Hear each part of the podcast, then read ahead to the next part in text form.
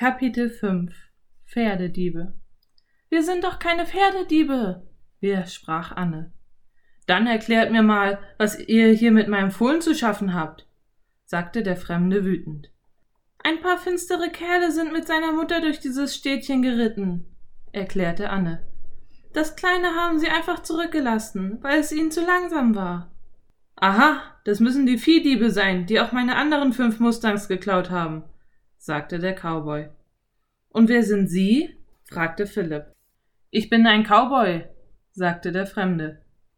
Die Diebe sind hier durchgeritten, und wenig später tauchte Abendrot hier auf, ganz allein, erklärte Anne.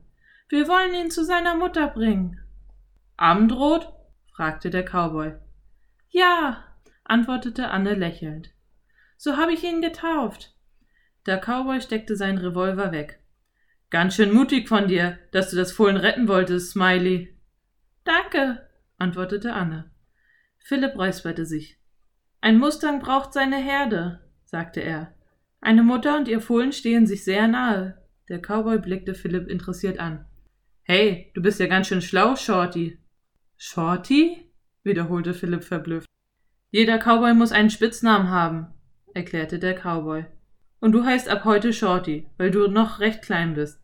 Und das nette Mädchen da, das lacht so schön. Sie heißt jetzt Smiley. Okay? Und wie heißen Sie? wollte Anne wissen. Slim, antwortete der Cowboy. Ich bin Slim Cooley.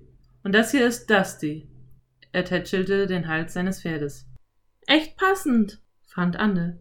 Da lag Anne ganz richtig. Slim war dünn und Dusty war staubig. Aber sag mal, fragte der Cowboy, wie seid ihr bloß in Klapperschlangenstadt gelandet?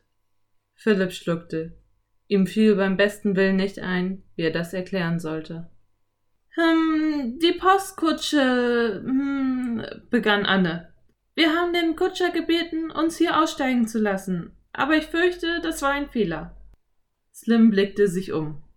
Fürchte ich auch, sagte er. Sobald die nächste Postkutsche kommt, fahren wir weiter, erklärte Anne. Ich verstehe, sagte Slim. Nun gut, ich schnappe mir jetzt mein Fohlen und versuche die Viehdiebe einzuholen. Ihr habt nicht zufällig gehört, wohin sie reiten wollten? Doch, sie sagten, sie wollten hinter dem Hügel ihr Lager aufschlagen, sagte Philipp. Aha, das muss dort drüben sein, sagte Slim, der in der Ferne einen kleinen Hügel entdeckte. Ich mach mich am besten gleich auf den Weg, bevor es dunkel wird. Können wir nicht mitkommen? fragte Anne. Nein, wir müssen hier bleiben, sagte Philipp hastig. Da Abendrot bei Slim in besten Händen war, wollte Philipp lieber so schnell wie möglich das Rätsel lösen.